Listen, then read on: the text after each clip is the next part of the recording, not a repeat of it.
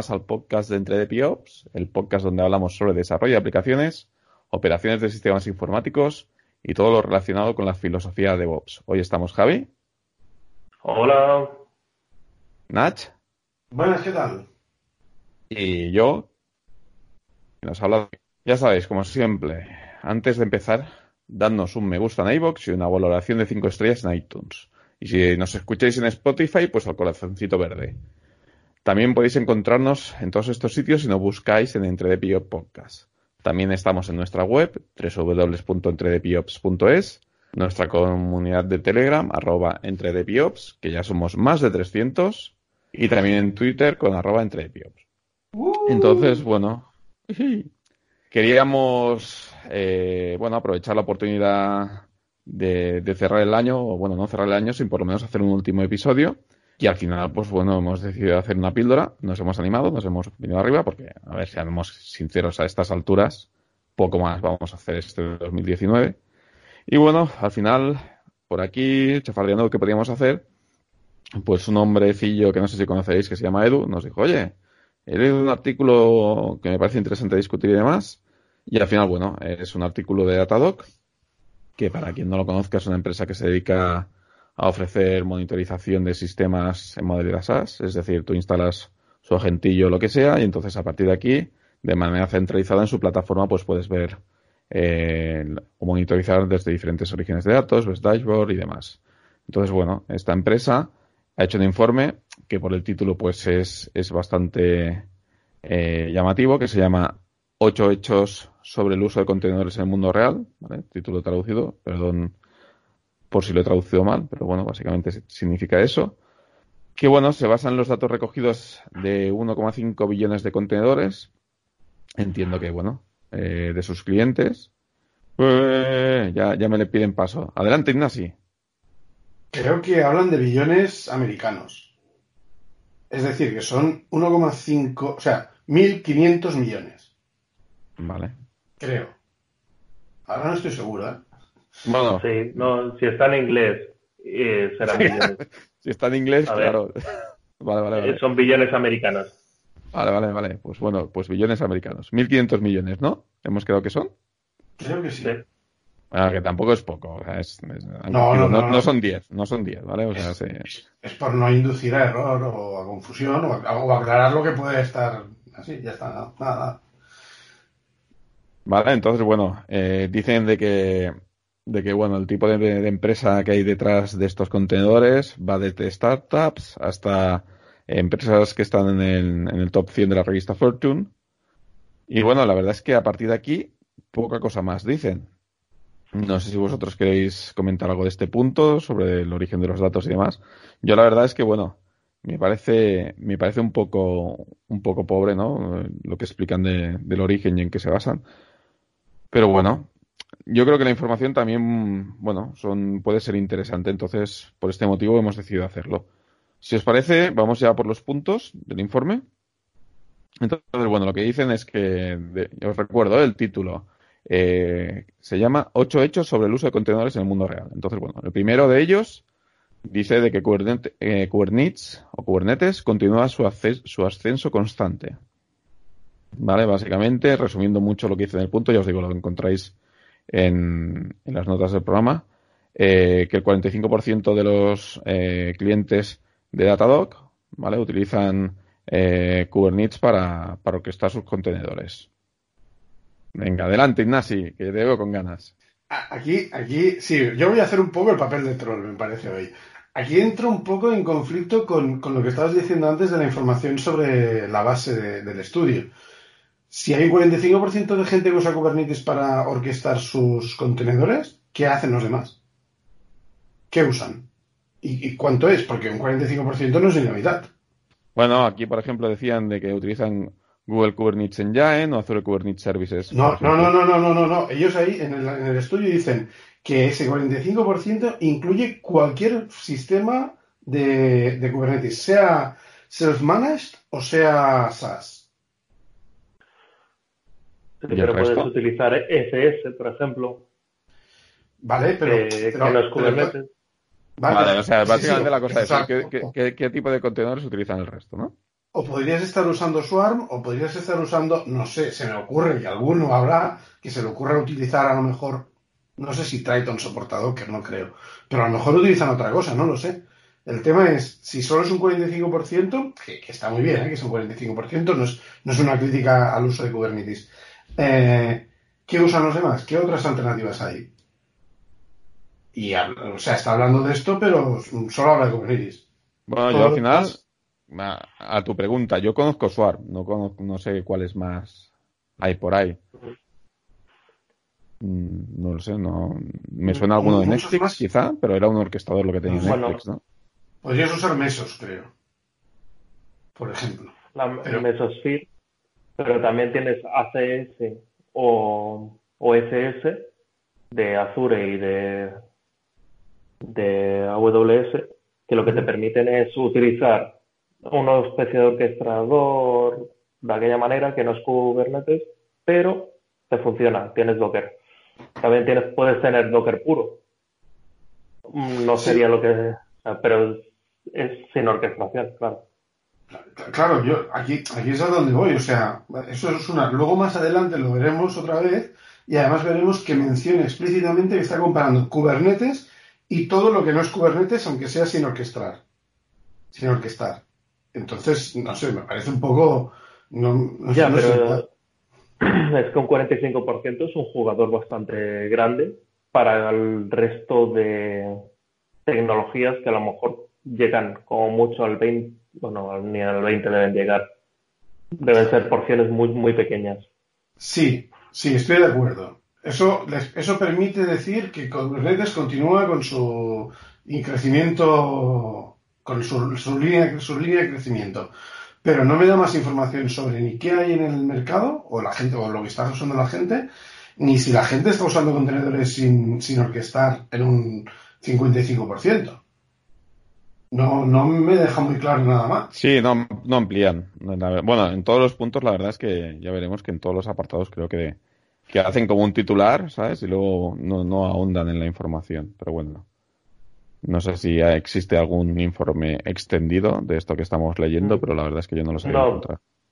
Extendido no, pero se basan en el informe del año anterior, que te van diciendo eh, punto por punto, hacen la comparativa. Y por eso ahora es más. Sí, Bueno. no, de hecho, de hecho el ritmo de crecimiento es el mismo, 10 puntos en un año. Que el del año pasado. Bueno, esto lo sabemos para aquellos que nos escuchen, ¿vale? Porque en el informe hay una gráfica donde podemos ver la evolución. ¿Vale? Entonces, más que nada, que lo, también lo podemos ver allí de- y lo ponen en, el, en, el, en la explicación. ¿Os parece si cambiamos de punto? Que nos quedan siete. Y es una píldora, tampoco queremos hacerlo muy largo. Sí, sí, sí, sí, sí, sí. Sí, sí, sí, sí. Venga, a ver, en esta, en esta espero que entréis ahí al trapo, ¿vale?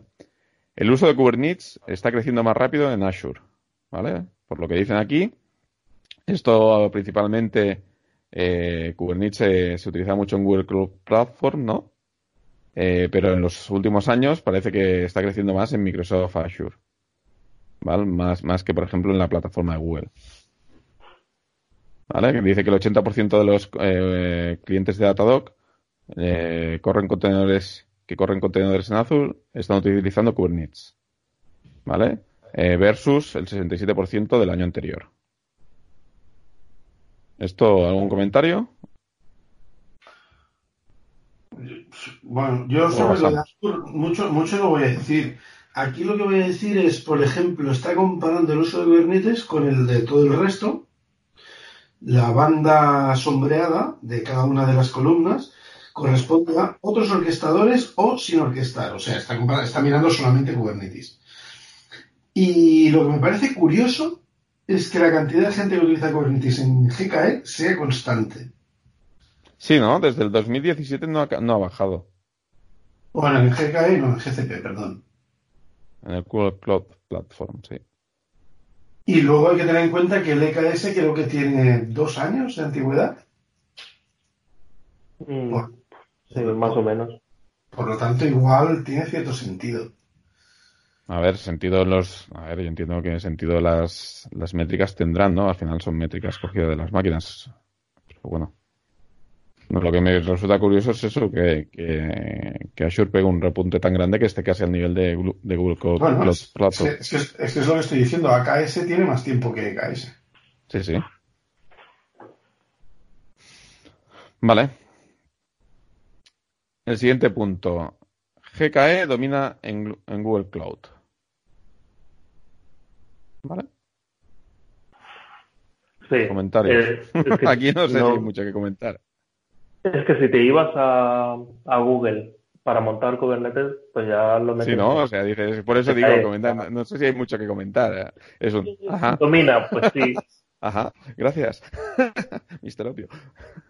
Sí, Sí, no, a ver. Yo, yo, yo, yo digo dos cosas. A mí este título me parece muy... Si GKE no domina en el Google Cloud, mm, algo están haciendo mal. Y teniendo en cuenta que Kubernetes es de Google, es muy grave. Eh, y luego otra cosa, hay un párrafo aquí que habla, dice esto que he dicho antes de que EKS es un producto más nuevo, que lleva dos años, lleva un tiempo, no sé qué, y que y, y luego dice que, que esperan ver más organizaciones adoptando EKS dentro de un tiempo.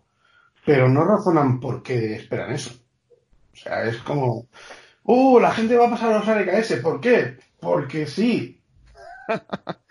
Porque yo lo digo. Pues vale. Pues, pues no sé, si no me das ninguna razón, es muy, no sé, me parece gratuito esa, esa frase, ese párrafo. Venga, cambiamos al siguiente punto. Eh, Fargate se ejecuta en el 19% de los entornos de contenedores en AWS. ¿Vale? Yo creo, si lo he entendido correctamente en la lectura en diagonal que he hecho, eh, básicamente aquí sobre todo eh, hacen referencia al crecimiento que está teniendo Fargate, ¿vale? Con un producto que salió hace dos años y que realmente eh, parece que empieza a implantarse y que está creciendo rápidamente. Hmm. Sí, esto también es una continuación de un estudio anterior, del año pasado o, o así, en el que también hablaban de Fargate. Mm, No sé. No, no, yo es no que conozco- ha, subido, no ha subido un Fargate. 20%. Entonces, bueno, Muy la verdad es bien. que... Gracias.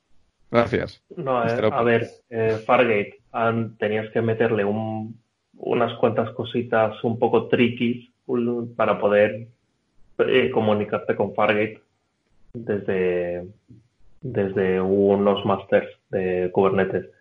Entonces, ahora últimamente ya han puesto algo que es más fácil de, de poder manejar y eso hace que la gente, por un lado, ya se sienta más cómoda de utilizar Fargate por otro lado, tener facilidades para hacerlo.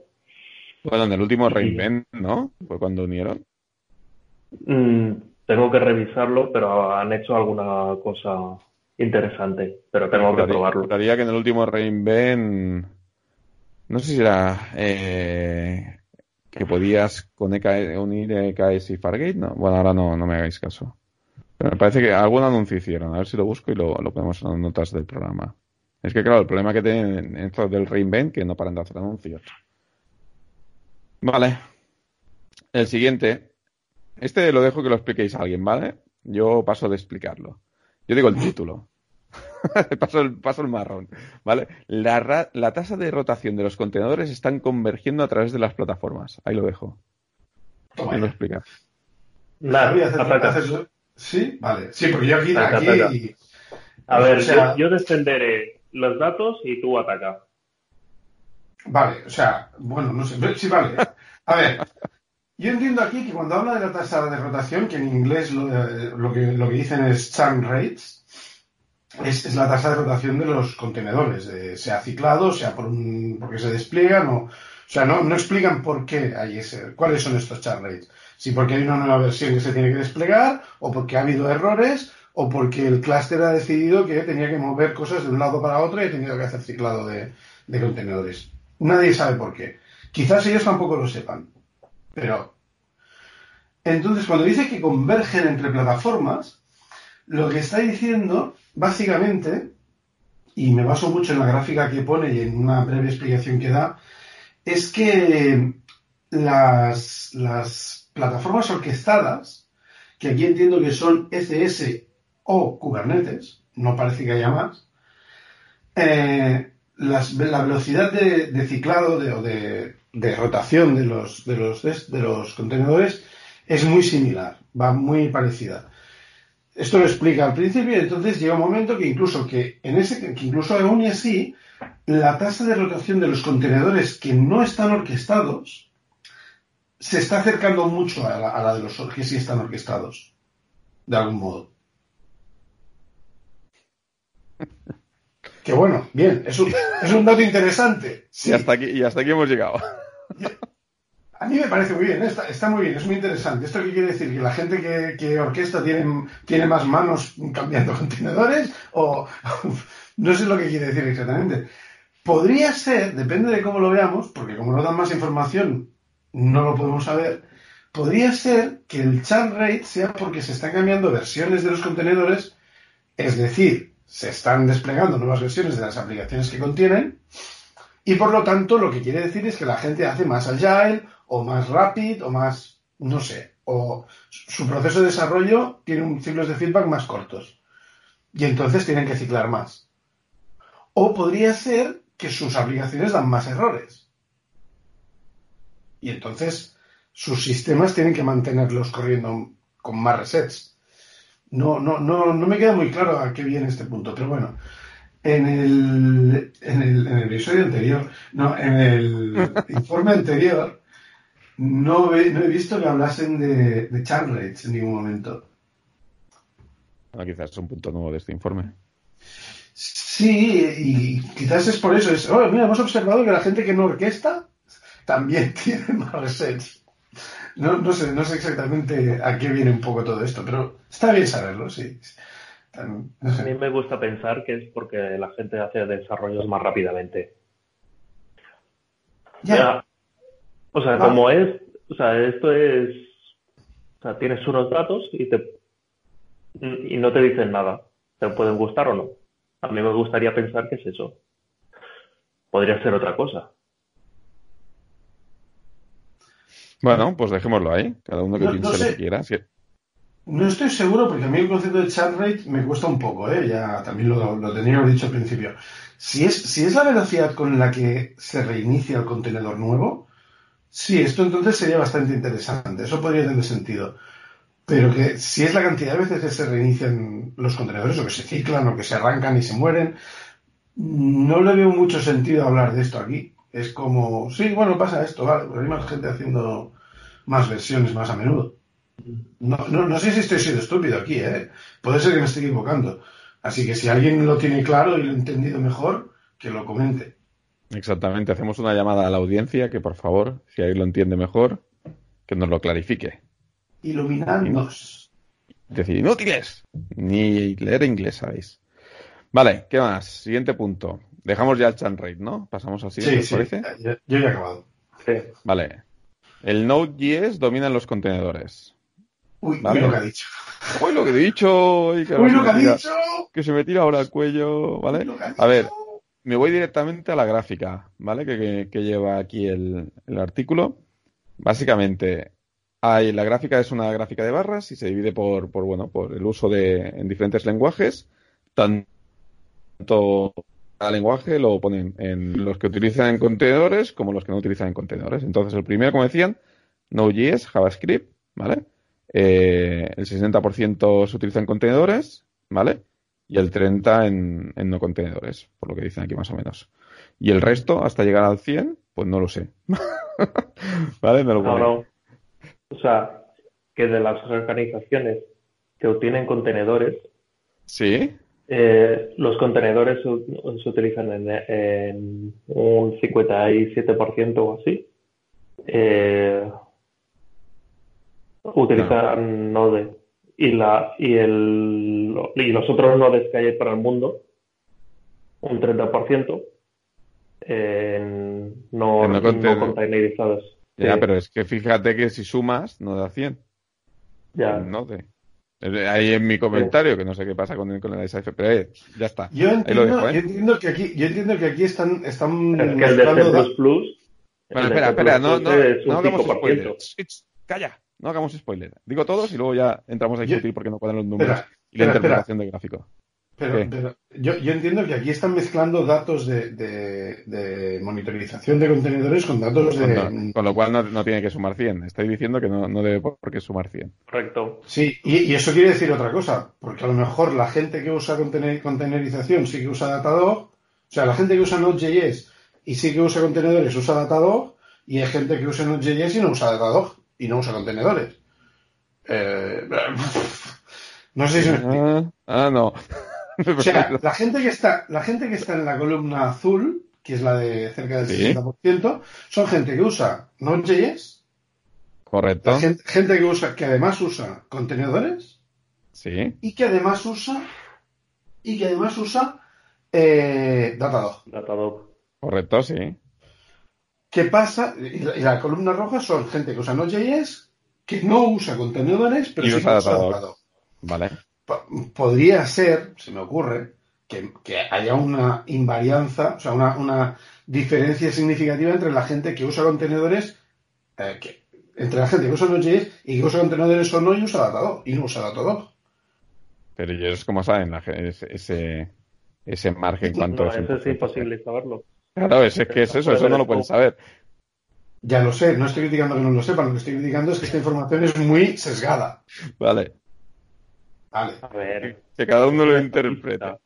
Sí, bueno. Eso, Vale, que cada uno lo interprete, ¿vale? Entonces, más que nada, para que empiecen ahí las guerras, ¿vale?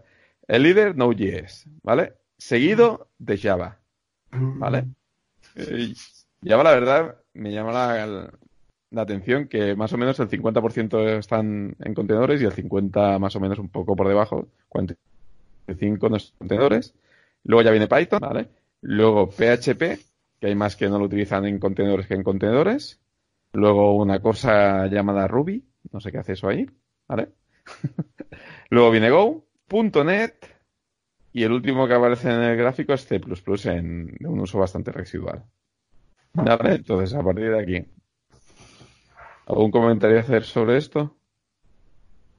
Bueno.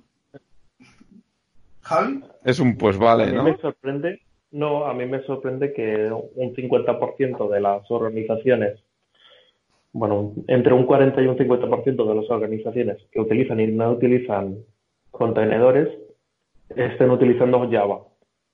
Cuando eh, realmente es un lenguaje que lo veía mucho más empresarial y mucho de esto, pero en este tipo de empresas que puedes utilizar Datadog, como un externo para que te lleve las, la, la monitorización, que no lo veía tan empresarial y en cambio Java sigue siendo un lenguaje muy potente y que está fuera de lo empresarial y que está dentro de la parte eh, curiosa del espectro que no, no, me lo imaginaba. A mí esto me ha sorprendido.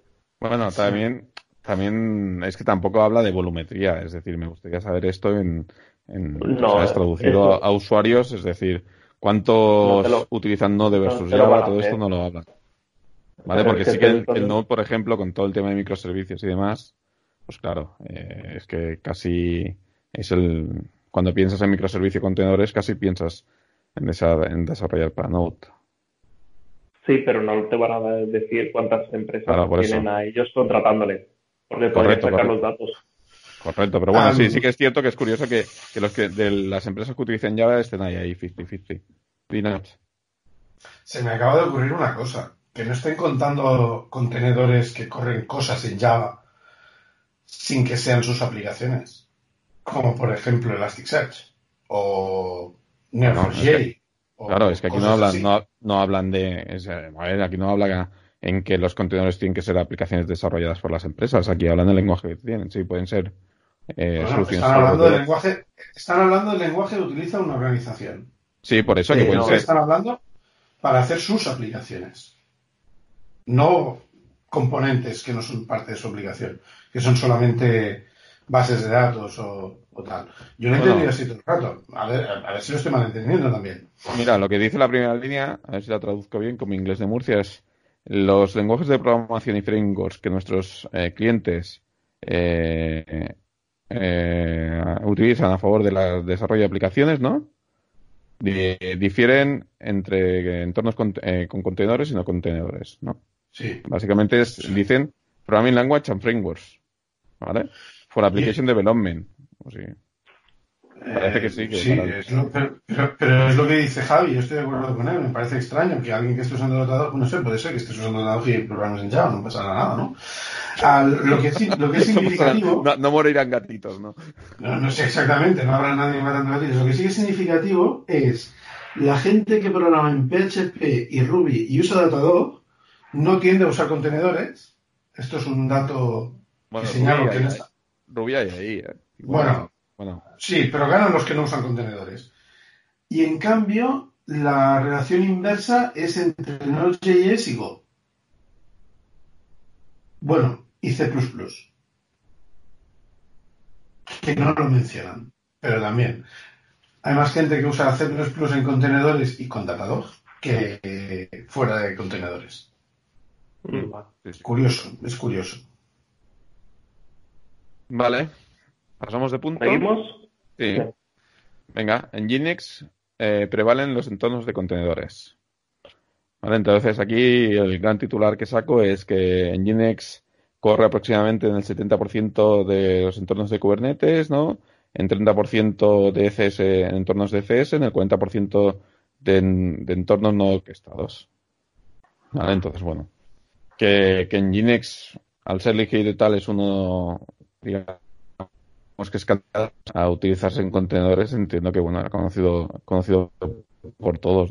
A partir, si nos vamos a las gráficas, las tecnologías que sacan, que aquí más, más sorprendido un poco, eh, ponen Unix, luego te pone Postgres, My, Elastic, Mongo y RabbitMQ.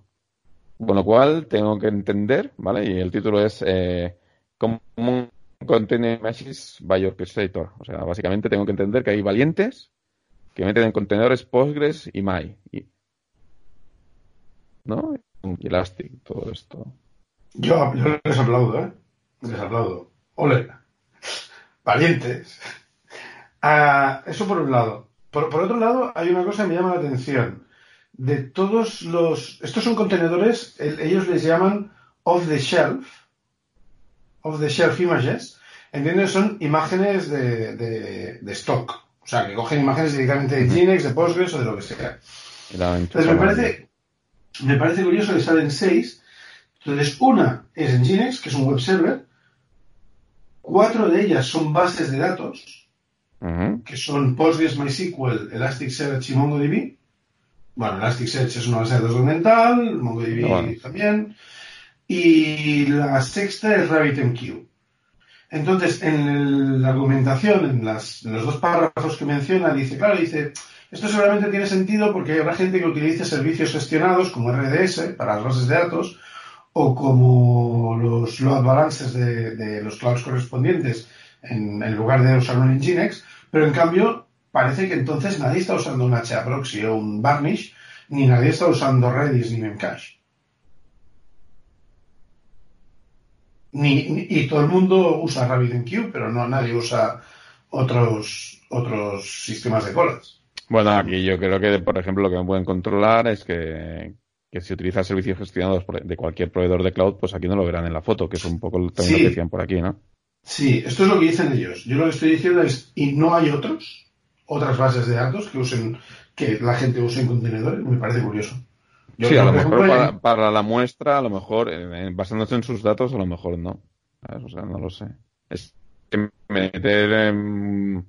Yo ya te digo, ¿eh? Valientes los que meten en base de datos en contenedores. Ole ellos. Pero bueno. A ver, a lo mejor son de test o algo así. Y el entorno de producción tiene un RDS. Podría ser. No lo sé. Como entiendo que esa información tampoco la pueden sacar. Pero bueno. No. Bueno, y lo último, el último punto ya, y con esto ya cerraríamos la píldora, ¿vale? Es que el ciclo de actualización de Kubernetes o Kubernetes es largo, ¿no?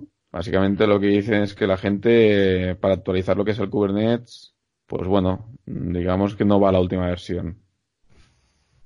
Esperan a que salgan versiones estables para ir subiendo poco a poco. ¿Vosotros qué opináis? Por ejemplo, en la gráfica dicen que las eh, la versión más utilizada, si lo entiendo correctamente, es la 1.13, ¿vale? Luego la 1.12, la 1.11 y luego ya vendría, por ejemplo, la 1.14. A partir de que son las versiones que ya tienen más de 10 meses de antigüedad. Son las más populares. Es decir, que la gente se espera casi 10, meses en actualizar la, sí, aquí, Aquí también mencionan una cosa que es que la gente que utiliza servicios gestionados normalmente está bloqueada en una versión, según el proveedor. Entonces, por ejemplo, en el momento del análisis para GKE y AKS, los servicios de Kubernetes gestionados de Google y de Azure, eh, estaban con la versión 1.13, mientras que el de Amazon, el EKS, estaba con 1.14 por defecto. Claro, esto, bueno, bloqueados no, perdón, por defecto. Ah, esto cuestiona mucho también ciertas cosas, porque también encuentro que tiene cierto sentido no estar en la última bleeding edge versión de, una plataforma de infraestructura como Kubernetes, de tu orquestador, porque además Kubernetes está, tiene un desarrollo muy activo. Entonces, y cambian cosas bastante, bastante. Entonces, claro, cambiar a menudo de Kubernetes significa cambiar todos tus manifiestos, o casi o puede significarlo. Sí, porque ha habido cambios mm. drásticos en versiones que obligaban a cambiar todos los extensions y eh, estos sí que eran bastante complicados de manejar. De hecho, no, pero es eso. Eh, como también tienes un pequeño soporte de que masters, bueno, que se pueden eh, hablar entre sí eh, hasta, no sé si eran cinco versiones o tres, o no recuerdo. Que puedes haber subido los nodos y los masters dejarlos o a la inversa. O... Hmm. yo ahora no estoy seguro porque no lo, no lo, tengo muy al día, pero juraría que nosotros tenemos 1.13 en nuestros clusters, tenemos 1.13, sí, 1.13 y tenemos eh, manifiestos con versiones alfa, V1 alfa algo, que creo que ya no sé si es en la 14, en la 15 o en la 16, dejan de ser alfa y son ya versiones no alfa. Vamos. Sí, entonces tienes que, te tienes que cambiar la nomenclatura. Claro, ya, o sea, igual en estas tres, cuatro, en estas últimas tres versiones han habido muchos cambios importantes, y entonces hacer esa actualización es más costoso. También hay que tener en cuenta eso.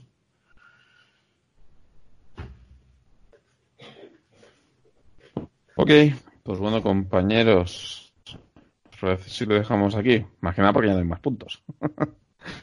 no sé si queréis comentar algo más o cerramos ya.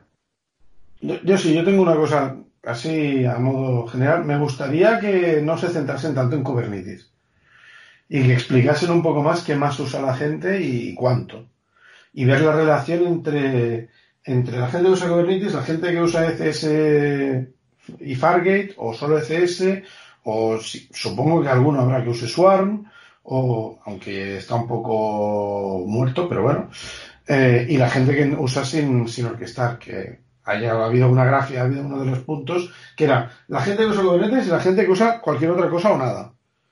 No sé, bueno, vale.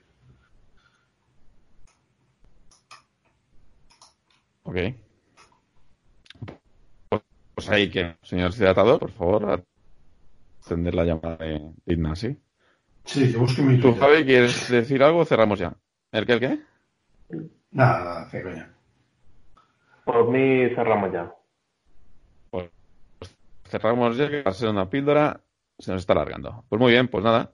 Si os gusta nuestro trabajo, corred la voz, valorad con 5 estrellas en iTunes y me gustan iBooks donde nos podéis encontrar eh, si busquéis por EntredePiops en nuestra web www.entredepiops.es, la comunidad de Telegram y nuestra cuenta de Twitter arroba entredepiops. Y ya sabéis, dando feedback que nos gusta. A veces tardamos en contestar, pero bueno, es lo que, es lo que tiene la vida. ¿Vale? Acordaros que si os animáis a ayudarnos, tenemos nuestra cuenta de Patreon, patreon.com barra edio, y nuestro link de afiliados de Amazon, que lo podéis encontrar en las, en las notas del programa, donde si le dais un clic, un pequeño porcentaje de vuestra compra se va, se va a ayudarnos y no se os incrementa nada el precio. Para que nadie piense aquí que, que está pagando más por ayudarnos. Pues nada, ha llegado el momento de despedirnos. Javi. Hasta luego. Nach. Hasta la próxima. ¿Y quién nos habla? David. Feliz Navidad. Through the centuries, the endless string of memories, through the progress and the waste. Still the rivers flow, the sun will glow, the seeds will grow, the wind will come and blow it all away. Are just a memory replaced.